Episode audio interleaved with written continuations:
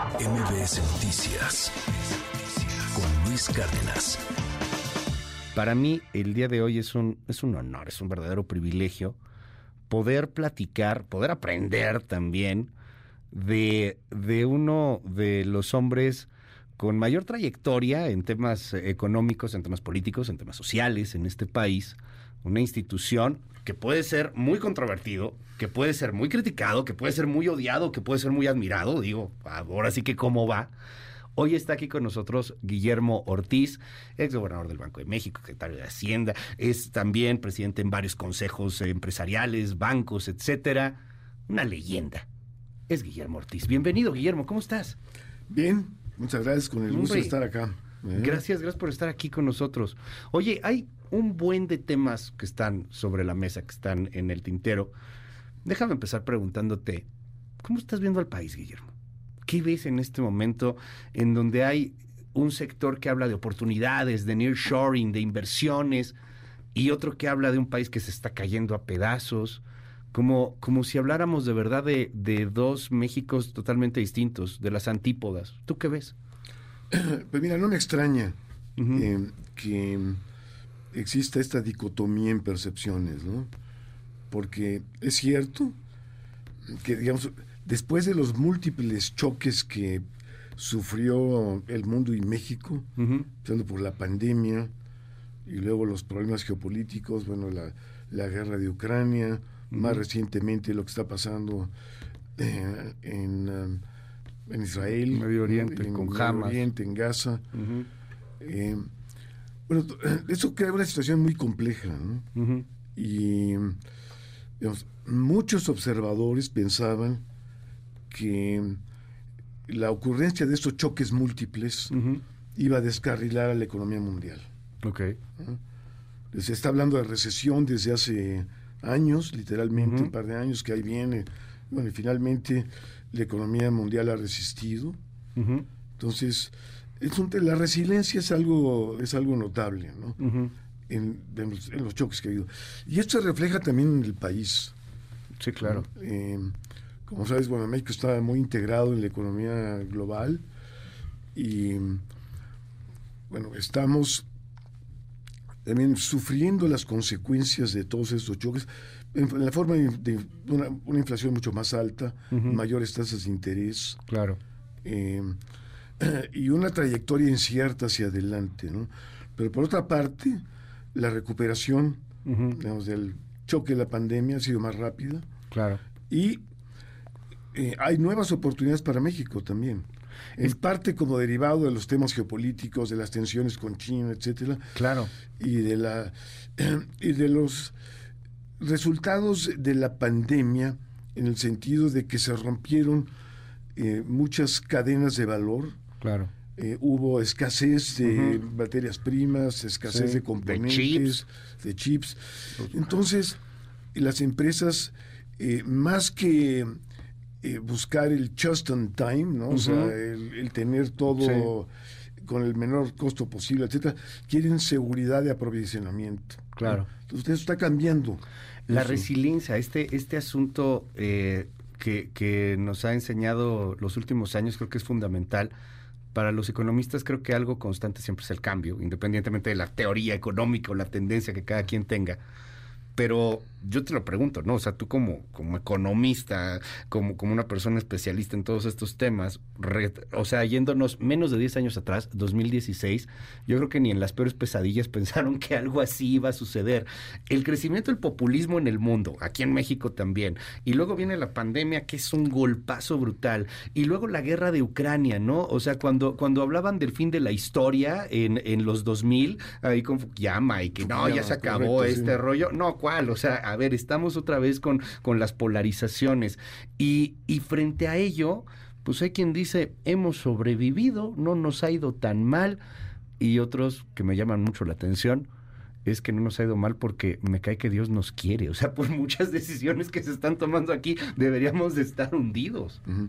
Pues mira, hay, uh, digamos, ciertas paradojas, ¿no? Uh -huh. eh, por una parte, si eh, tomamos un horizonte un poco más largo, uh -huh. eh, México ha hecho enormes progresos. Sí. en materia económica, en materia social.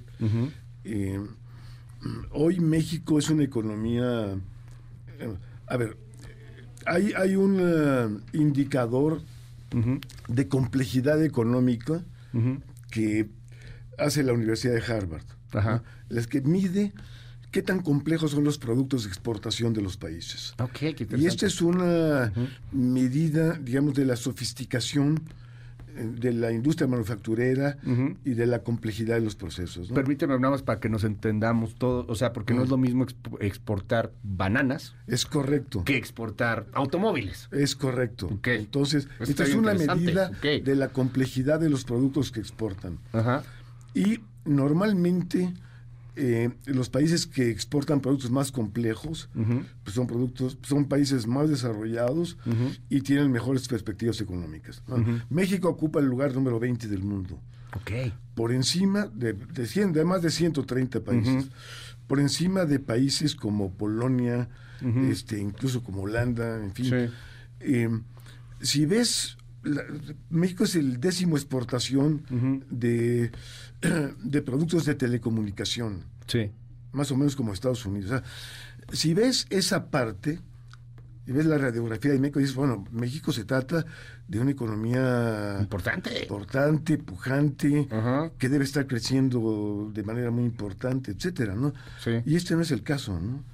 Si vemos el- la historia de crecimiento de México sobre los últimos 20 años, ha sido un crecimiento mediocre, ¿no? Así es. Finalmente se logró estabilizar el país. ¿eh? Finalmente superamos la etapa de las crisis económicas eh, y hemos tenido años de estabilidad.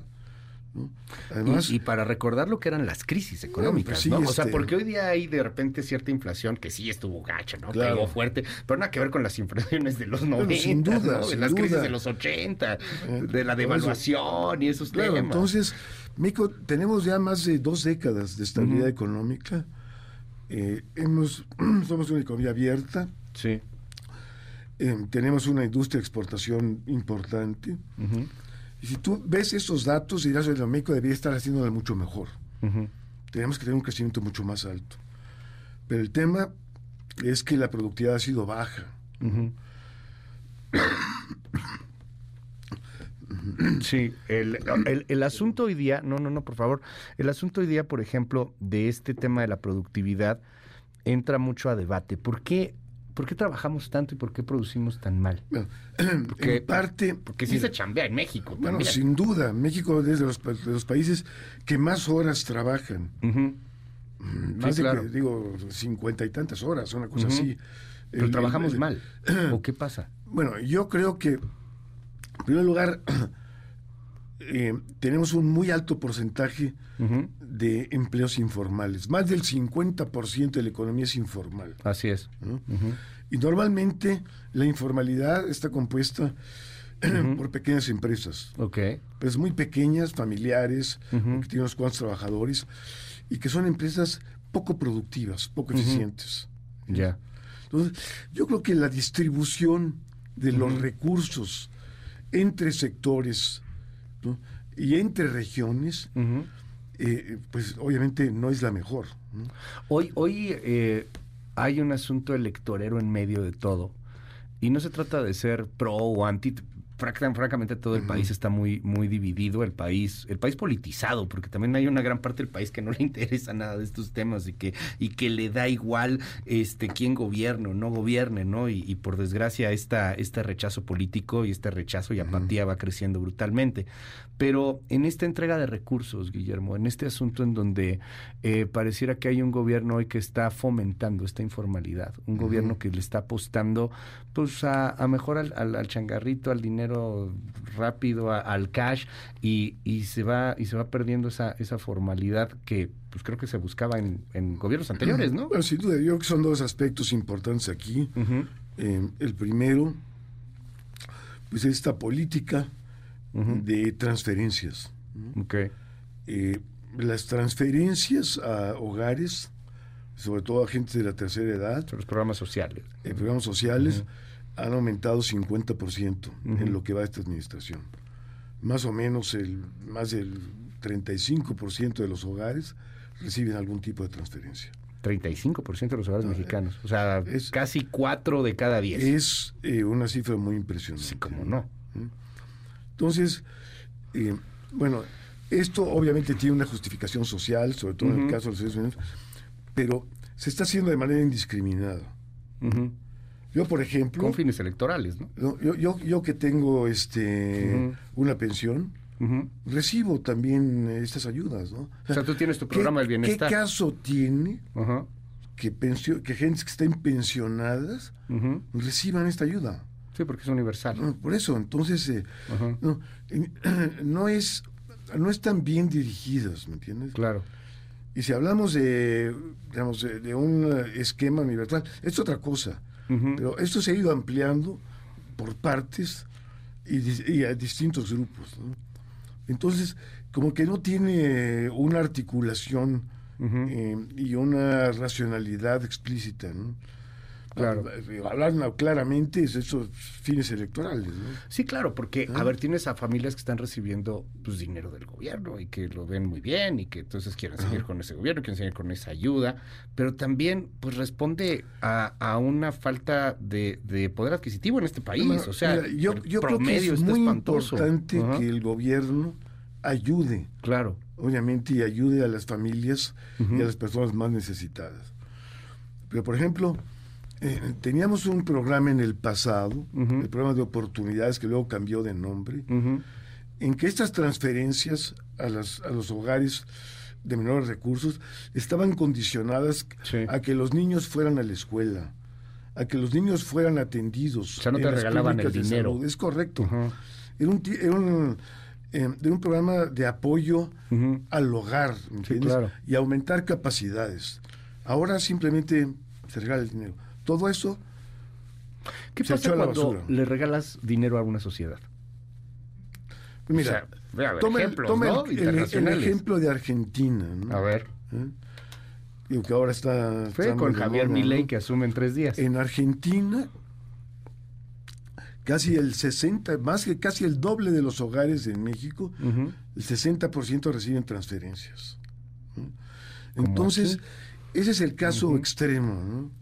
En que, bueno, los incentivos a trabajar, pues disminuyen porque la gente está recibiendo transferencias. Claro. Y eh, es una... Y estancas la economía. No, tiene y además es una presión sobre, sobre el gasto público gigantesca.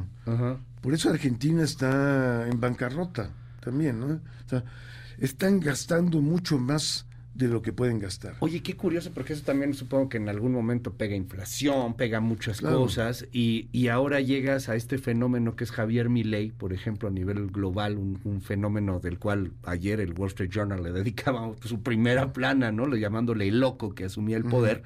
eh, en donde la gente inclusive vota porque se rechacen ese tipo de temas de, de las ayudas o ese tipo de, de, regalar dinero o esa ineptitud, porque al final te regalo dinero, pero ya no me sirve de nada ese dinero, ya no me alcanza para nada con lo que me estás dando. La inflación en Argentina es mayor al 200%. ¿Qué cosa? Entonces, eh, los precios cambian cada semana. Ya. Y la gente trata de deshacerse del dinero y comprar bienes porque el dinero pierde valor. Esa, es, una de las tragedias en Argentina, pero estábamos haciendo un poco el paralelismo de las transferencias que ocurren en Argentina, de una sociedad eh, que está pues mal acostumbrada. Y el, el, tema es que esta, este aumento tan importante de la inflación y de la escasez en Argentina, pues ya tiene la gente hasta el gorro, ¿no? Sí, claro. Por eso quieren un cambio. Y el señor Milei, pues ha prometido que va a ser un gasto público brutal, un recorte brutal del gasto público, que necesariamente implica un recorte fuerte en las transferencias. Y la gente lo votó. Sí. sí, y, masivamente.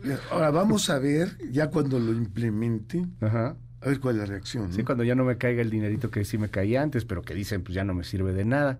Guillermo, déjame, déjame cerrar esta conversación eh, platicando un poco del futuro, de, de lo que se nos viene en 2024, porque todo el mundo está en el futuro convulso y que las candidatas y que si dicen y que si no dicen y que están peleadas y que el anti 4T, que el pro 4T y que el presidente y lo que tú quieras pero el mundo está cambiando brutalmente. O sea, lo que está sucediendo con China en estos momentos, el, el tema eh, que cada vez preocupa más y más de cambio climático, por ejemplo, eh, las inteligencias artificiales que están eh, con la amenaza de sacar a varios, a varios de las de los trabajos a los que estaban acostumbrados, y por si fuera poco, pues elecciones también con nuestro principal socio, ¿no? Con los Estados Unidos y con una posibilidad, de acuerdo a las últimas encuestas, veía las de las del New York Times hace algunas semanas, pues de que gane Trump. O sea, ¿qué ves para México en los siguientes, en el siguiente año y en los siguientes años? Bueno, mira, este digo simplemente para tocar el último punto que trataste, que es la elección en Estados Unidos. Eh, la posibilidad de que regrese Trump al gobierno americano, pues aumenta el grado de incertidumbre geopolítica de manera muy importante. Trump ha dicho que él termina la guerra de Ucrania en un día. Quiere decir que va a forzar algún arreglo, va a obviamente romper la coalición de países que están apoyando a Ucrania, y eso favorece a la Unión Soviética. Claro. Le pega a la OTAN, ¿no? Le pega a la OTAN, etcétera. Entonces, este es simplemente un, aspecto de lo que podría ser el gobierno de Trump. En Estados Unidos, la división política es gigantesca.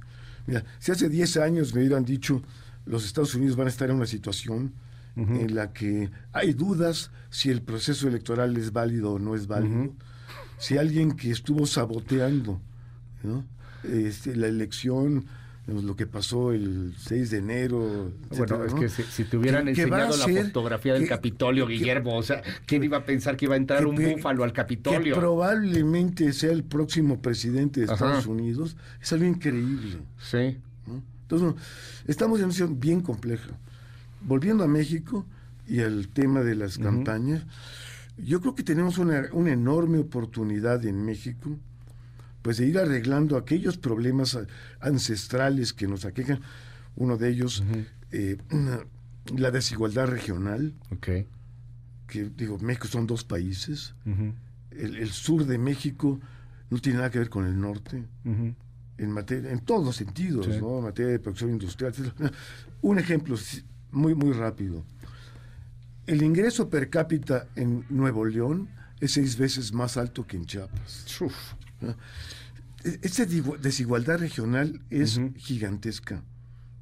Y que, no tiene, prácticamente no tiene paralelo en otros países. Y, estas desigualdades, te pregunto, Guillermo, son los que provocan al final pues estos gobiernos que se aprovechan del, del odio de la gente, de la, de la necesidad, porque de, esto, la esto, polariza, polariza la sociedad, etcétera. Entonces, yo creo que tenemos que eh, hacer un buen diagnóstico y enfrentar las preguntas. La elección nos da una oportunidad de hacer un, replanteamiento, primero un diagnóstico de, qué es lo que está pasando, de cuáles son realmente los temas importantes para el país, para la sociedad, hacia dónde vamos, cómo vamos a enfrentar los retos eh, digamos, de esta década y aprovechar las oportunidades que nos está dando el nearshoring, etcétera, ¿no? Yo creo que es un momento bien interesante, muy difícil, muy complejo, pero muy interesante.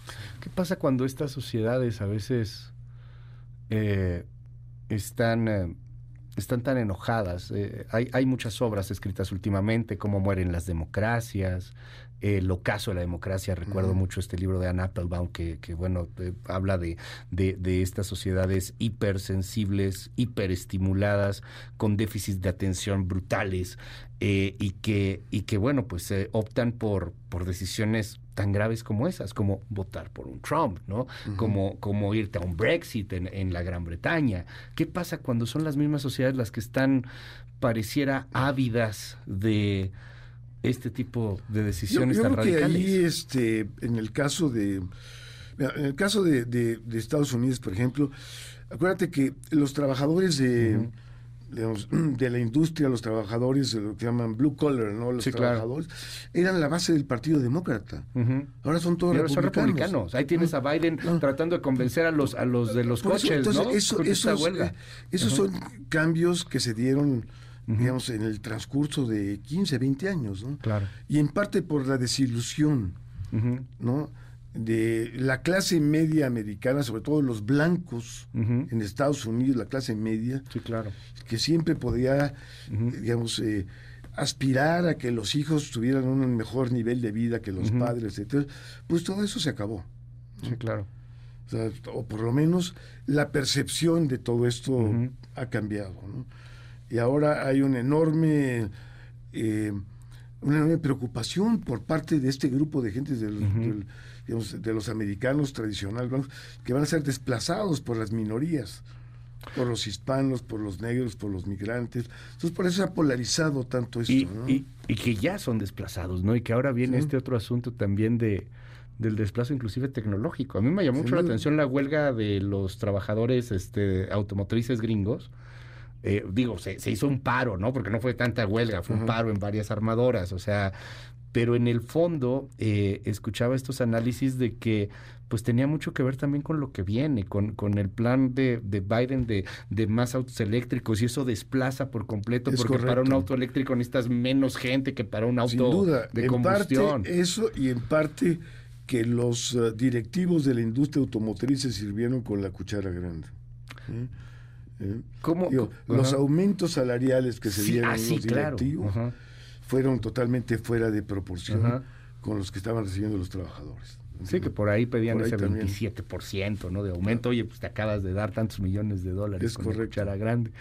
Guillermo Ortiz, es un honor por platicar contigo. Eh, de verdad, hablar de, de tantos temas. Ojalá que no sea la, la última ocasión. A mí me, luego que- me- me encanta. Y cierro preguntándote esto. eh, ¿Cómo ves este mundo y este México? Puede haber dos caminos, depende de las decisiones que se tomen. Bueno, puede haber muchos. De aquí al 2030, Guillermo. De aquí al 2033, pues. O sea, de aquí a una década. Yo, yo me cae que si, que si ahorita regresamos a 2013, no me imagino ni la, bueno, ni una cuarta parte de todo lo que está sucediendo. ¿Qué verías tú de aquí a 2033? Mira, yo, yo este veo, repito, una enorme oportunidad. Yo siempre pues, soy optimista por Por naturaleza, naturaleza. pero eh, este optimismo ahora se basa, digamos, en eh, pues, todo lo que hemos venido platicando, la situación geopolítica global, las oportunidades que tenemos, eh, el hecho de que México, digamos, la, la posición geográfica de México Ujú. es privilegiada, Claro. todos los acuerdos que tenemos. Entonces, si, si hacemos las cosas razonablemente bien, podemos darle una vuelta a la productividad de este país. Claro. Y realmente eh, incrementar nuestro potencial de crecimiento. Hoy el potencial de crecimiento de México es bajísimo. Digo, de acuerdo a Sí. los métodos estadísticos, un y medio, Ujú. una cosa así, 2% máximo. Pero esto, esto, esto, esto lo podemos romper. Sí, el potencial de números, ¿no? O sea, el que, el que nos ven. Yo creo que tenemos un, un potencial enorme. Claro. ¿eh? Tenemos una sociedad todavía joven. Entonces, eh, digamos, los recursos que hay, eh, digamos, humanos, físicos, pues deben darnos eh, para tener un llegar a un 2030 en una situación mucho mejor y mucho más fortalecida. Ojalá que sí. Guillermo. Ortiz, gracias por estar con nosotros aquí en. MBS. MBS Noticias Luis Cárdenas.